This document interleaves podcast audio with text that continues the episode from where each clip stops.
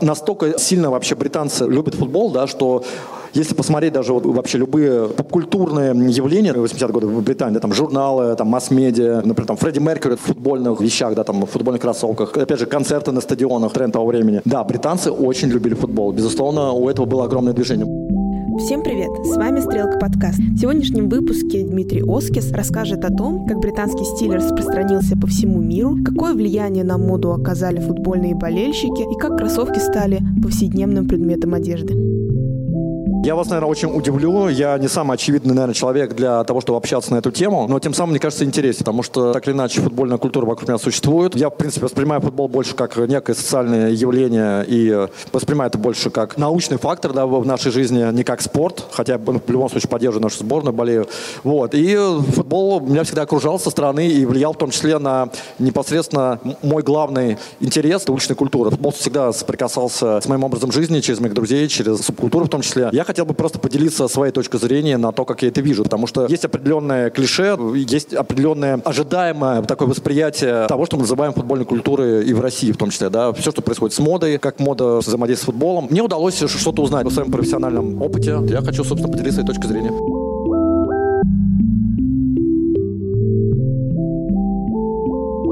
Британская мода для меня играет огромную роль в жизни.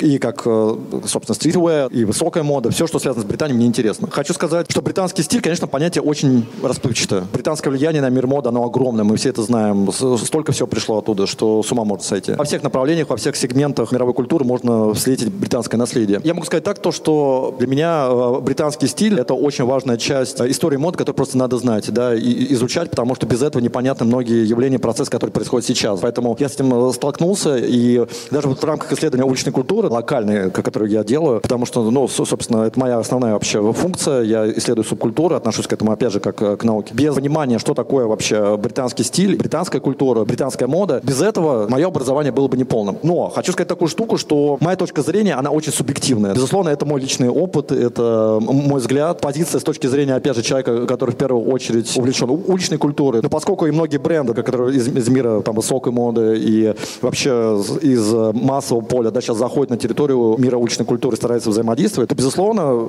появляется много новых вопросов, и, естественно, их надо исследовать, искать ответы. И я могу сказать то, что очень рад, то, что мне удалось вырасти в такое время, когда я смог многие процессы увидеть лично. Вот сейчас я их стал понимать уже сам, анализируя свою собственную историю. Дело в том, что я пришел сам из э, субкультуры. Сейчас, да, безусловно, я, я не так активен в этом, я субкультуру исследую, но я пришел из граффити. Я активно раньше рисовал. Я могу сказать то, что я попал во вторую волну граффити, это 99 год. Это было очень интересное уникальное время, практически все вторую половину 90-х я очень хорошо помню, что там происходило именно в субкультурном плане. Я был участником а, одной нелегальной а, банды, и тогда их было много. Были банды с оружием, которые выясняли отношения на почве музыкальных интересов, и для них визуальная идентика была важна. Сейчас это звучит супер дико, но в конце 90-х можно было действительно либо лишиться вещей, либо получить только за свой внешний вид. Во всем мире, может быть, так сказать, спадал на нет, а у нас она была вот кульминация именно во второй половине 90-х. Было очень важно как ты выглядишь, что ты носишь, что ты хочешь сказать своей одежды. И, безусловно, приходилось отвечать за это. Вот эти банды, о которых я говорю, собственно, банда, в которую ходил я, называлась White Smoke Clan, так, такое легендарное сообщество очень активных и жестких ребят, которые в основном слушали хип-хоп музыку. Они были против скинхедов, были постоянно драки на Манежной площади, на Пушкинской, собственно, делились территории. И что самое интересное, и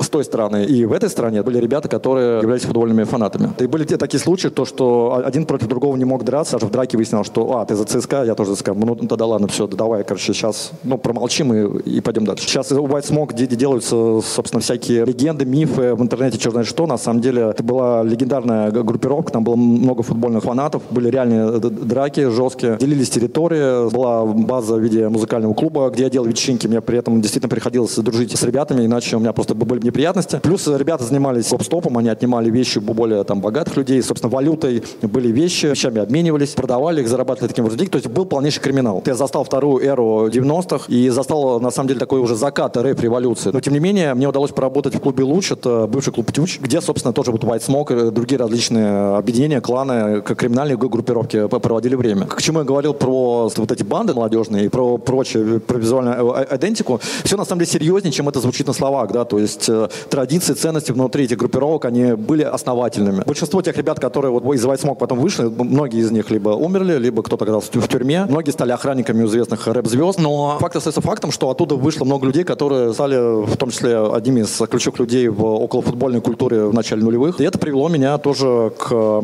некоторым процессам, которые в начале нулевых происходили. То есть появилось два комьюнити, два сообщества. Одно граффити сообщество, одно околофутбольное. О том, как они взаимодействовали, я расскажу позже. Потому что тот, как появлялся уличный стиль в, в одежде в начале нулевых, это очень интересный процесс. Я его застал своими глазами. И есть многие аналогии с тем, что происходило на самом деле в истории футбольного движения, футбольной культуры. Давайте, собственно, мы про это и поговорим.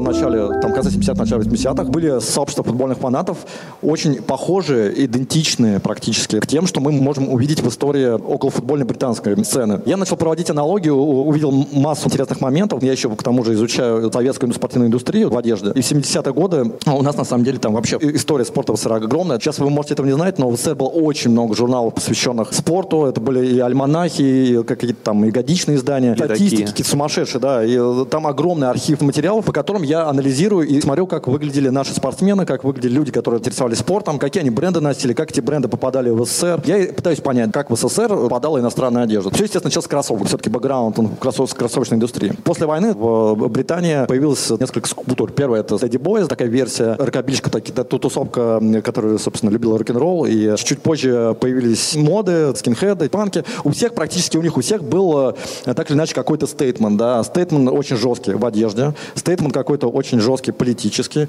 э, социальный и, и тому подобное. Футбольные фанаты, на самом деле, больше были не про политику, да, не про социальный какой-то момент. Они были больше про территорию и чисто мужскую дружбу. Собирались соседи, собирались друзья детства, шли в паб, в который ходили их родители, дедушки, бабушки, собирались и отмечали конец недели. Собственно, такой обычный стандартный традиционный поход в паб, под, под конец недели, да, э, отдых рабочего класса. Так получилось, что многие из них, футбол уже в Британии тогда был достаточно популярным видом спорта, логично занимал огромную часть их жизни.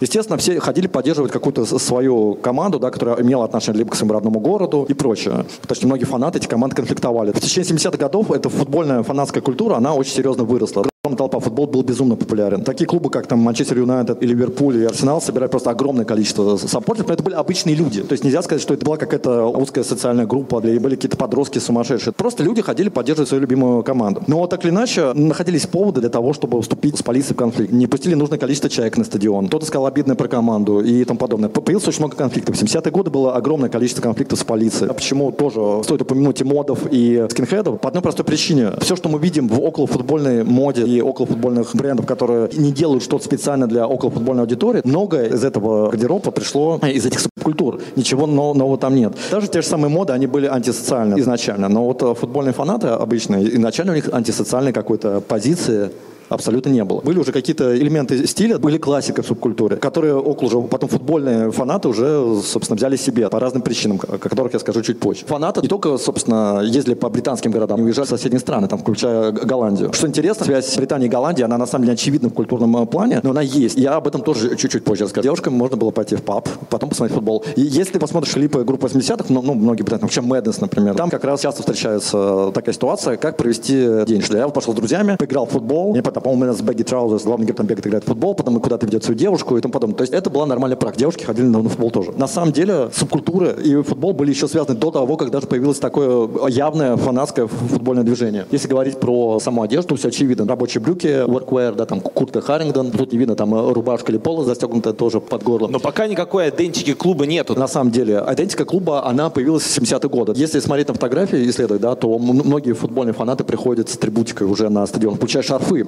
И что самое интересное, на этих фотографиях Игоря Мухина мы тоже увидим, как спартаковские болельщики пришли, собственно, с советскими всякими айтемами поддержать свою команду. Это супер уникальный момент. То есть было видно, что в СССР производилась такая вот фанатская атрибутика. Ее использовали. Жестокость была частью многих футбольных процессов, столкновений. На самом деле, если уходить в историю, там конфликтов было очень много, включая до смертей. Очень много всяких околоправительственных решений о том, как ввести новые меры безопасности, ввести определенное количество полиции. Потому что ну, до этого момента, э, на самом деле, матчи не так сильно контролировали. То есть безопасность стало большим вопросом. Как выглядел футбольный фанат того времени? Брюки клеш, какой-то мамин джемпер, шарф цвета клубов, ну и ботинки, тут в данном случае доктор Март. Самое интересное, по ним как раз и полиция вычисляла, является ли хулиганом футбольный болельщик или нет. Я забыл, сказать очень важный момент, что Британия — это страна традиционного ремесла. В мире их не так много. Ну, или, по крайней мере, мы не знаем так много. Вот Италия, например, да, есть еще Япония, где существует традиционное производство в определенных частях страны, где традиции соблюдаются из века в век, где происходит ручное производство даже до сих пор, где есть семейные ценности в этом. На самом деле период очень интересен тем, то, что большинство фанатов и вообще представители субкультуры носят не просто там вещи какого-то бренда определенного, они носят то, что было произведено вот рядом с ними, в определенном городе, да, там в определенном районе. Какие-то национальные бренды, которыми они гордятся. То есть Made in England или Made in Scotland. Это было очень важно. Тем самым ты тоже показывал, дал одну дань чести тому месту, где ты родился и вырос. Поэтому тебя также идентифицировали. Качество этих вещей, кстати, ну, многие из них производятся до сих пор, и многих поддерживают. Поэтому, э, на самом деле, тогда вот четко сказать, что это футбольный фанат или там, не знаю, представители субкультуры, вот если он так был одет, нельзя. Так выглядели многие молодые люди. Ну, а про клеш, тогда носили это все. Это, собственно, собственно супер массовая была история, как сейчас все ходят в кроссовках. Тогда все ходили, собственно, в э, таких брюках. Вообще субкультура рабочего класса очень сильно повлияла на то, как стали выглядеть футбольные фанаты в дальнейшем. И это до сих пор вдохновляет и многих и дизайнеров, и дома высокой моды, и представителей уличной культуры и так далее. Да, здесь очень много вдохновения. И, и честно могу сказать, я очень люблю эту культуру до того, как она стала слишком политизирована. Да, 80-е годы все скинхед сообщество очень разнесло там разные стороны, появилось очень много ультраправок, появилось много дроблений, ответвлений разных. Был очень интересный искренний момент, конечно, 60-х, 70-е годы, когда это была очень романтичная эпоха. Многие скинхеды были тоже футбольными болельщиками, ходили на, на стадионы, тем самым прививали какие-то элементы стиля более массовой аудитории. То есть куртка бомбера авиационная, джинсы 80-х в моде в мире стали происходить очень интересные процессы. Бренды стали очень жестко ставить коммерческую маркетинговую политику. Появилось огромное количество каких-то новых брендов. Многие бренды, которые были суперлокальными, наоборот, э, стали э, какие-то глобальные шаги делать. И на самом деле сейчас Европа объединенная, да, там можно, суперглобализация происходит, да, то ты можешь поехать в Нью-Йорк, встретить там вещи из Италии, ты можешь поехать в Токио, там встретить вещи из Лондона. Очень часто теряется очень жестко какая-то локальная такая аутентичность. Поэтому, кстати, вот в коллекции, которую я делал, да, для меня было очень важно написать Москва, например, да, там э, кириллица, да, очень было важно привязать коллекцию именно к России и показать, что она была сделана именно здесь.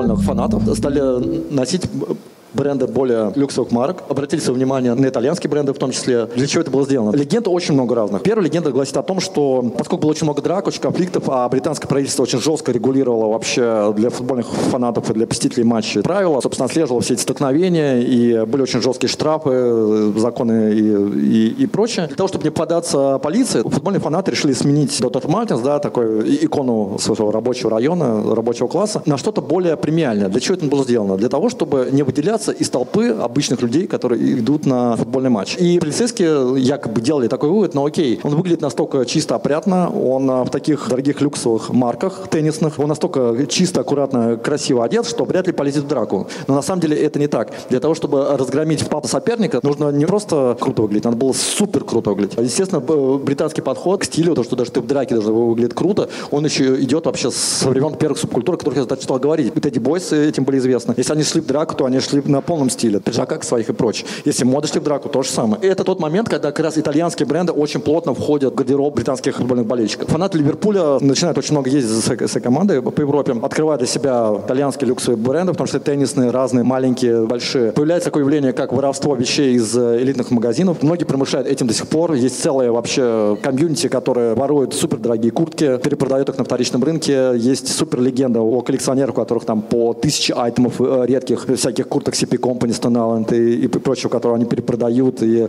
либо просто коллекционируют. Или нет много. Но вот это тот момент, когда произошло вот это увлечение. По определенному набору этих брендов в 80-е годы у нас произошло практически то же самое, только в более мелком масштабе. Но тогда фанаты могли идентифицировать, например, других с помощью как раз вот набора э, этих брендов. И они очень часто определяли врага. То есть, если, например, там в Лондоне в один момент были популярны кроссовки Fila, но они вдруг резко вышли у правильного комьюнити из моды, фанаты представлялись какой-то там дружественной группировкой. Можно было вычислить, ага, вы не Fila, значит, вы получите сейчас. Вот таких случаев было очень много. То есть бренды стали являться способом айдентики э, как бы, в субкультуре. Сейчас для нас это выглядит естественным. Только в тот момент кроссовки вошли в наш постоянный гардероб и стали lifestyle э, предметом. В Америке, я, например, вот еще специалист больше по американской культуре, да, могу сказать то, что для многих американцев было дико, несмотря на все хип-хоп движение 80-х годы, вообще на все культурное движение в Америке, на всю культуру, да, 80-е годы. Для многих американцев было дико выйти в кроссовках куда-то на улицу или пойти в клуб. Было такое клише, кроссовки только для спорта. И, по сути, если делать все выводы, которые сделали кроссовки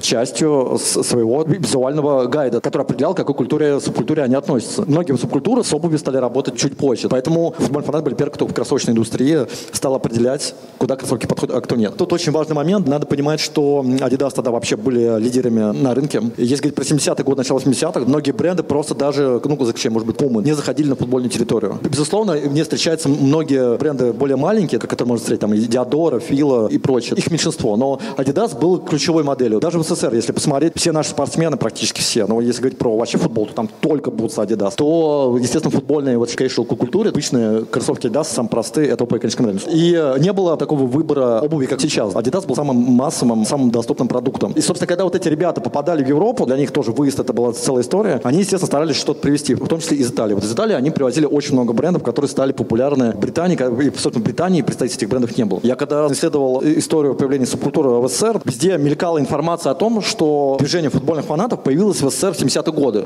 Но нигде не было этому доказательств. Я спрашивал всех со своих друзей, всех ребят, которые в футбольной культуре находятся, это правда или миф? Никто мне четко сказать не мог, да, не мог назвать мне точную дату появления вообще вот, вот этого движения. Ну окей, я продолжал искать. И вот этот случай вот встречи с Игорем Мухиным, да, он, э, собственно, на многие вопросы ответил, что все-таки да, это было еще в 70-е годы. И вот тогда как раз, точно, к сожалению, я не знаю, то ли это, опять же, фанаты Ливерпуля, либо надо просто посмотреть, э, что это была за игра.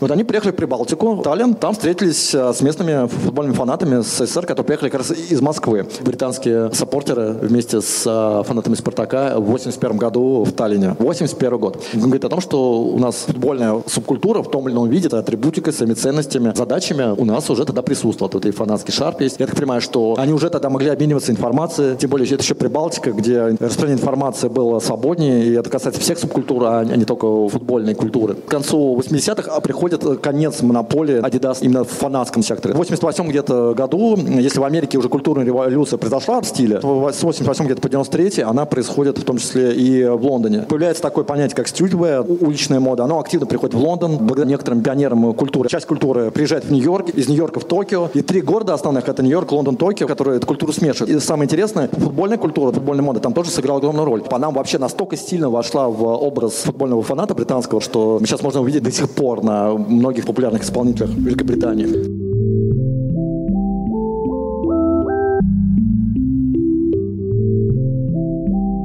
если сравнивать вообще с футбольными фанатами британских 70-е годы, советские фанаты выглядят абсолютно не хуже. Понятное дело, что культурный бэкграунд разный. Но так или иначе, пожалуйста, советские кроссовки есть?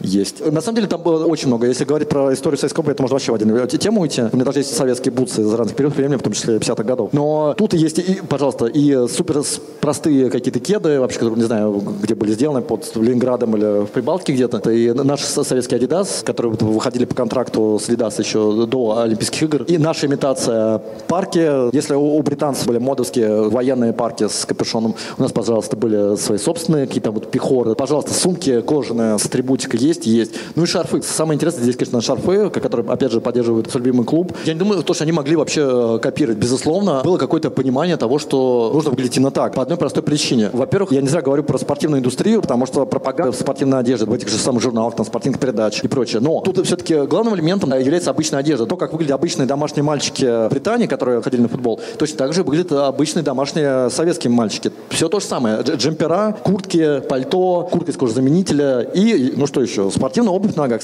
К вопросу о том, как выглядели наши футболисты, которые были всегда супер экипированы. Adidas на самом деле очень такой верный маркетинговый шаг, заключив соглашение с ЦК КПСС и получив поддержку Олимпийских игр в Москве. Безусловно, они получили огромный рынок. И на самом деле, если вам интересен этот момент, факт коррупции в спорте и то, как вообще коррупция присутствует в Олимпийских играх, советую вам читать книгу Барбары Смит «Adidas или Puma». Там на самом деле очень интересно поднимаются факты того, как попадала обувь ко многим сборным и что бренды делали, на что они шли, да, для того, чтобы бутсы оказались в прямом эфире, чтобы на них ушла камера, чтобы тот или иной человек вышел в бусах. Это очень интересно, советую почитать. Там есть интервью, в том числе с реальными работниками э, компании Adidas, да, и Puma еще при жизни самих братьев.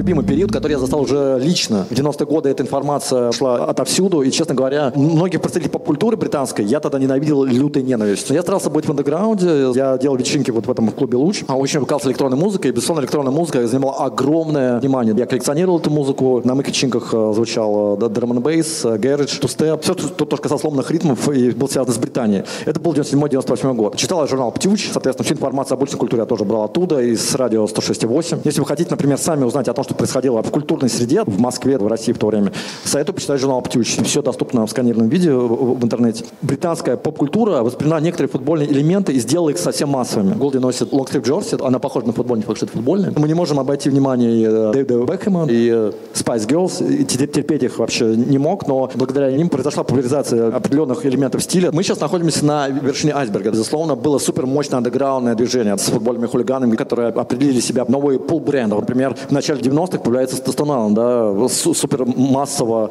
появляется у футбольных фанатов в качестве главного айтема, да, и сейчас мы, как бы, в принципе, не только около футбольный человек, а любой человек, который хочет выглядеть современно, ему нравится вообще дизайн и практичность, да, Стастоналан, то он позволяет эту вещь. А, а тогда в Британии Стастоналан никто не знал, не воспринимал это как такой массовый идентификатор культуры. Это было очень глубоко субкультурное явление. Стастоналан официально продавался там в Великобритании, прочее его привозили, крали и, и тому подобное. Но я сейчас говорю про поп-культуру, да, просто влияние, э, мы говорим про британский стиль, да, про моду, то, то как вообще футбольные джерси попали в массовую культуру, это как раз с помощью Британии. Понятно, что это не только благодаря британцам потому что Там в конце 90-х, начале нулевых Франция огромную роль в этом сыграла, и Италия. Там французские рэперы стали носить футбольные джерси в 2000 там, 99-2000 год. Но MLC это вот такой образ. Понятное дело, что тут есть и чап элемента жителей спальных районов британских. Это тоже в том числе мог ходить на футбол. Дань уважения футбольной культуры Англии и кроссовочной культуры, и уличной культуры. Если вы хотите узнать больше о том, как выглядела масса поп-культуры, советую в данном случае журнал Face. Ну, собственно, без брит-попа мы вообще, естественно, обойтись не можем. И несмотря на то, то, что сами музыканты, они могли быть абсолютно далеко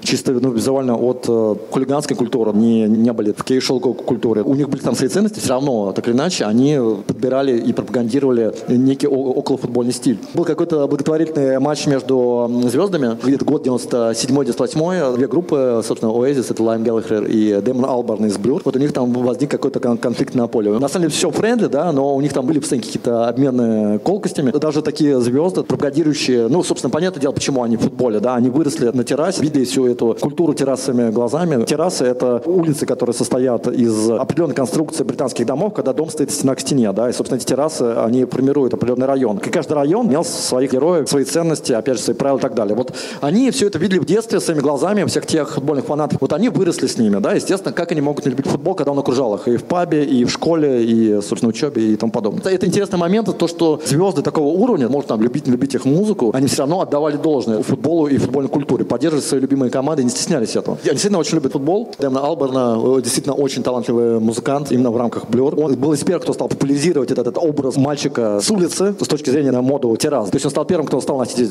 трексьют, а, олимпику по-нашему джинсы, по простые кроссовки или там либо футбольный джерси. И, как ни странно, прям стал иконой определенной вот в этом э, плане. Кстати, еще такой момент интересный, то, что все эти ребята, несмотря на то, что они были супер уже ультразвездами стадионного масштаба, да, они не боялись смешивать вообще простые уличные бренды. Это было мовитоном. Но вот э, в Британии, на самом деле, это получилось, когда такие люди выходят и сохраняют свой уличный стиль и пропагандируют его уже через массовый канал, естественно, это получает уже внимание со стороны, потому что как бы молодые люди, что они хотят выглядеть, быть похожим на кумира, соблюдать ценности своего района, своего города, транслировать эти ценности. И на самом деле британские медиа, которые просто нереально огромной популярностью пользовались там в 90-е годы, не только Британия, а за пределами, да, там и Mixmag, и The Face, и, и прочее, прочее, прочее, и музыкальные разные издания. Британские медиа популяризировали это сильно еще до, до, до эпохи интернета. И какое количество фанатиков, например, из той же самой Японии, да, которые следовали британскому стилю и охотились за редкими кроссовками уже в то время. Вообще само понимание э, коллекционирования кроссовочной индустрии пошло от японцев, которые стали еще делать э, в конце 80-х. Это по миру расползлось еще тогда. Просто это происходило очень неравномерно, очень хаотично.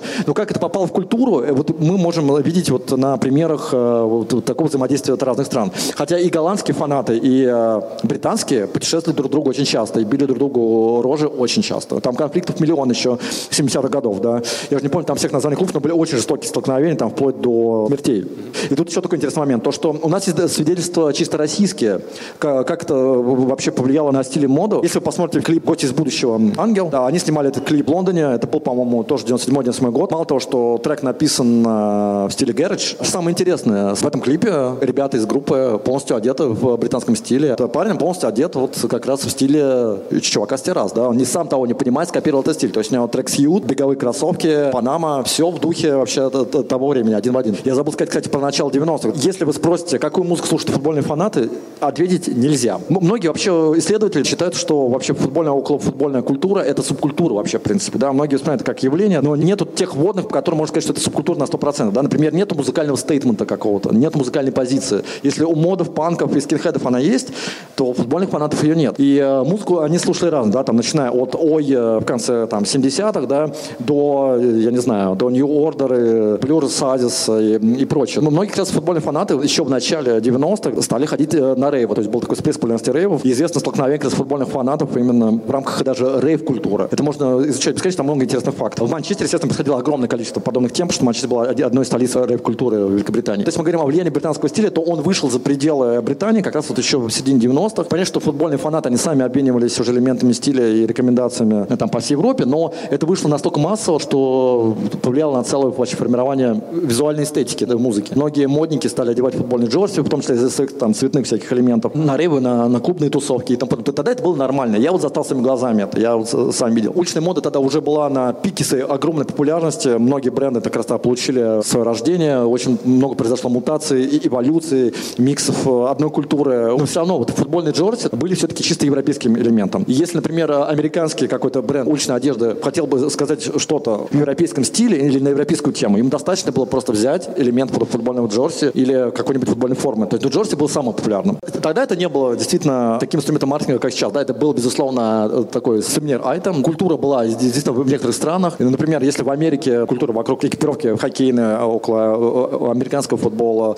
баскетбола, она огромная. Там просто сколько брендов, сколько контрактов и прочего. В Европе это все работало немножко по-другому. О чем говорить, то, то только если многие бренды начинают делать футбольную экипировку во второй половине 90-х. Многие из них даже не доходили до этого рынка. Это сейчас для нас очевидно, что вот сколько брендов они все делают футбольные айтемы, да, все похожи друг на друга. Это настолько нормально, настолько естественно. А на самом деле это произошло совсем недавно, то есть фактически на, на наших глазах. Футбольный джорси был один из таких популярных европейских элементов в гардеробе у большинства молодых людей. И в том числе попал в рейв-культуру, как ни странно. Я вообще хотел сказать про Голландию, это просто тоже интересный момент, имеющий отношение к футболу, потому что гайберские тусовки проходили в основных двух городах, ну, понятно, что по всей стране, но два основных города это Амстердам, Роттердам, у которых было, собственно, две опять футбольные команды. Это были самые жестокие столкновения футбольных фанатов вообще там, за всю историю там, Европы. Как раз вот это шло параллельно с э, развитием популяризации рейвов, где звучала гайбер-музыка достаточно жесткая.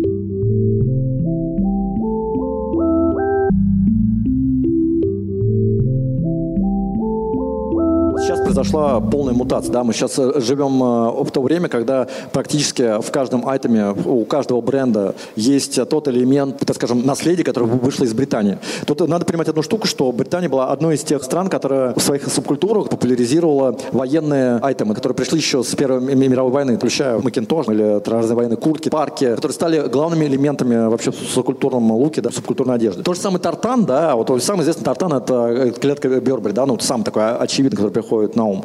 Ну, этих клеток такое количество, да. Я, я когда ездил тоже по Великобритании, встречал, ну, вообще там коллекционеров, может быть, куртку Харрингтона вообще непонятно просто какого-то бренда, но клетка, которая обозначает его привязанность к этому региону, там, к Камбрии, например. На самом деле, очень много неочевидных вещей, о которых мы не знаем. Но, так или иначе, тартан, мы узнаем о, о тартане, ты спросил любого человека, как раз благодаря клетке Борби. Но это все-таки чисто британская культура, которая ушла, ушла уже настолько широко в поп, вообще в массовое сознание, что никуда от этого, от этого не деться. Образ футбольного фаната, который хотел быть как все, чтобы не выделяться из толпы, но при этом быть одетым супер шап, чтобы не придраться. Белые простые кроссовки, классика, джинсы синие, поло и макинтош с клеткой. Это до сих пор есть, и от этого никуда не уйдешь. Можно это увидеть вообще практически у любого бренда. Если говорить, например, про японские бренды, то настолько много брендов уличной одежды, которые используют элементы футбольных технологий даже, что вы даже не представляете. То есть в уличной культуре это получило настолько огромное влияние. Массовая аудитория э, может судить только по брендам высокой моды, например, да, потому что они постоянно мелькают там в блогах и тому подобное. Видно, насколько бренды с,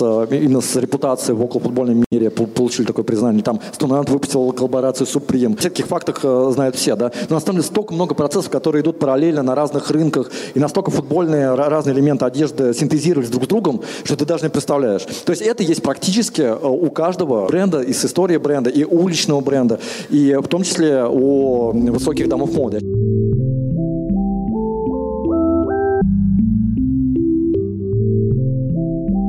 Вся уличная мода и культура вообще э, в России прогрессивная, она появилась как раз э, благодаря ребятам, которые вышли из около футбольной среды. Как я говорил, вот в начале 2000-х появилось э, два сообщества, это граффити и около футбольные ребята, которые сформировали уличный стиль. Если мы говорим про уличный стиль, только исключительно эти две субкультуры, которые старались найти те вещи, чтобы соответствовать этой субкультуре в то время. Сложно вообще это комментировать. Если ты хотел новые кроссовки, то узнать, где можно было их взять, потому что не было такого выбора, как сейчас. Да, сейчас можешь пойти в любой магазин, есть любая модель на любой вкус, который удовлетворит вообще все что угодно, да, и футбольный фанат может выглядеть похожим на, там, не знаю, на скейтбордиста, условно говоря. Тогда очень было важно, кто ты, в какой субкультуре находишься. Было важно действительно очень круто выглядеть вообще принадлежно к своей субкультуре. Но именно эти люди сделали вот эту уличную моду в России. Именно они, кстати говоря, к слову, открыли самый прогрессивный у нас магазин. Например, магазин Фот, да, который, к сожалению, закрылся. Это все около футбольная тусовка. Ребята считают, что воспитали отличный вкус у нескольких поколений массовой аудитории. В том числе они издавали фотпейпер, который отлично демонстрировал вообще нашу точку зрения на эту моду террасы и, и прочее. Это не моя культура абсолютно, это видел все страны, это было. Они формировали как раз вот эту бизнес-среду. Много людей, которые вот около футбольной этой среде добились успеха вообще в, в поп-культуре вот в нашей. Эти люди, которые, собственно, оказались у бизнеса, они занимаются практически теми самыми вещами, что и э, футбольные фанаты 80-х годов. Вот они ездили в другие страны, выживали оттуда вещи, привозили сюда. Процесс был тот же самый, за исключением того, что у нас была и эра интернета уже какая-то, вот, нужно было действительно ехать и, и смотреть. Фан Йорк, э, культовый форум. У нас, соответственно, фото, это тоже был форум, где общались э, ребята, откуда уже, собственно, появился магазин, как раз откуда были представлены вещи э, из секонд-хендов из, э, там, из других стран. Я лично, поскольку я был в около граффити среде, да, мы ездили за, за вещами, э, ну не только за вещами, но мы были одержимы моды, ездили за коллекционными вещами в Украину и путешествовали по разным городам, искали, у нас были специальные задачи найти в том или ином секонд-хенде те или иные бренды. И у меня вот друг в Киеве, у него огромная коллекция винтажных Э, Фред Пола, который у него пытались какое-то колесо купить за бешеные просто деньги, и всякие футбольные саппортеры, и, и другие коллекционеры, и к нему приходили разные издания, хотели фотографировать. Он никому ничего дает, он держит эту коллекцию в секрете, но это просто нечто. Он собрал на этих секонд-хендах там за 15 лет такое количество редких э, вещей, что с ума можно сойти. Там тебе и редкие акваскотом 80-х, и Прада, и Гуччи, и спортивные костюмы, и Бербери, и что угодно. Культурное влияние именно вот этого секонд-хенд рынка вторичных вещей э, премиум уровня у нас в Восточной Европе, как это формировало образ тогдашнего субкультурного человека. Это на самом деле было, от этого никуда не уйти. Резюмировать на самом деле сложно. Я могу сказать одно. У меня резюме следующее. Да? Сейчас происходит, э, как всегда, великая мутация. Очень много вещей соединяется друг с другом. Очень важно, чтобы мы знали, откуда что идет, где какой ДНК. Очень важно, конечно, повышать грамотность, в том числе аудитории и в том числе, так скажем, финальных покупателей. Что они покупают, что они носят. Для меня, например, одежда – это форма трансляции определенного образа жизни, да, лайфстайл. То есть это продолжение меня. Для многих просто нечто другое. Но я против Money, я все-таки за логичное обоснование присутствия многих веществ в гардеробе. Да? То есть я просто так не могу взять и одеть, например, футбольный джорси. У этого должно быть очень э, весомое основание. Я э, действительно ценю, когда вещь произведена в, том стране, э, регионе, откуда она выходит родом. Но сейчас это все, конечно, смешивается. Это приведет к новым вообще культурным там, явлениям, безусловно, и к новым событиям в мире моды, безусловно. Но очень, очень здорово, что у нас тоже что-то происходит, у нас есть движение, потому что, ну, и, собственно, наши дизайнеры добиваются какого-то успеха, эксплуатируют в том числе наше наследие. Что самое интересное, в 2005 году был основан бренд Вака Мария. Это японский бренд, который делает очень-очень качественные вещи, очень осмысленно культурные на тему музыкальной культуры, в том числе британской, пропагандируя дансхолл, скар, рокстеди музыку, в основном углубляясь в, британские корни. Собственно, это бренд уличный, один из немногих, который заслужил жизнь. Его основали футболисты. Два японских футболиста, которые после окончания карьеры решили уйти в моду и добились огромного успеха. Если вы хотите, что действительно бренд с уникальной историей и таким информационным поле, да, вот вам нужно обратить внимание на Вакмария. Но теперь понятно, да, откуда, как, что, что и почему. На сегодня все. Ставьте нам лайки, пишите отзывы, подписывайтесь на Стрелка подкаст на всех удобных вам подкастинговых платформах. Пока, услышимся.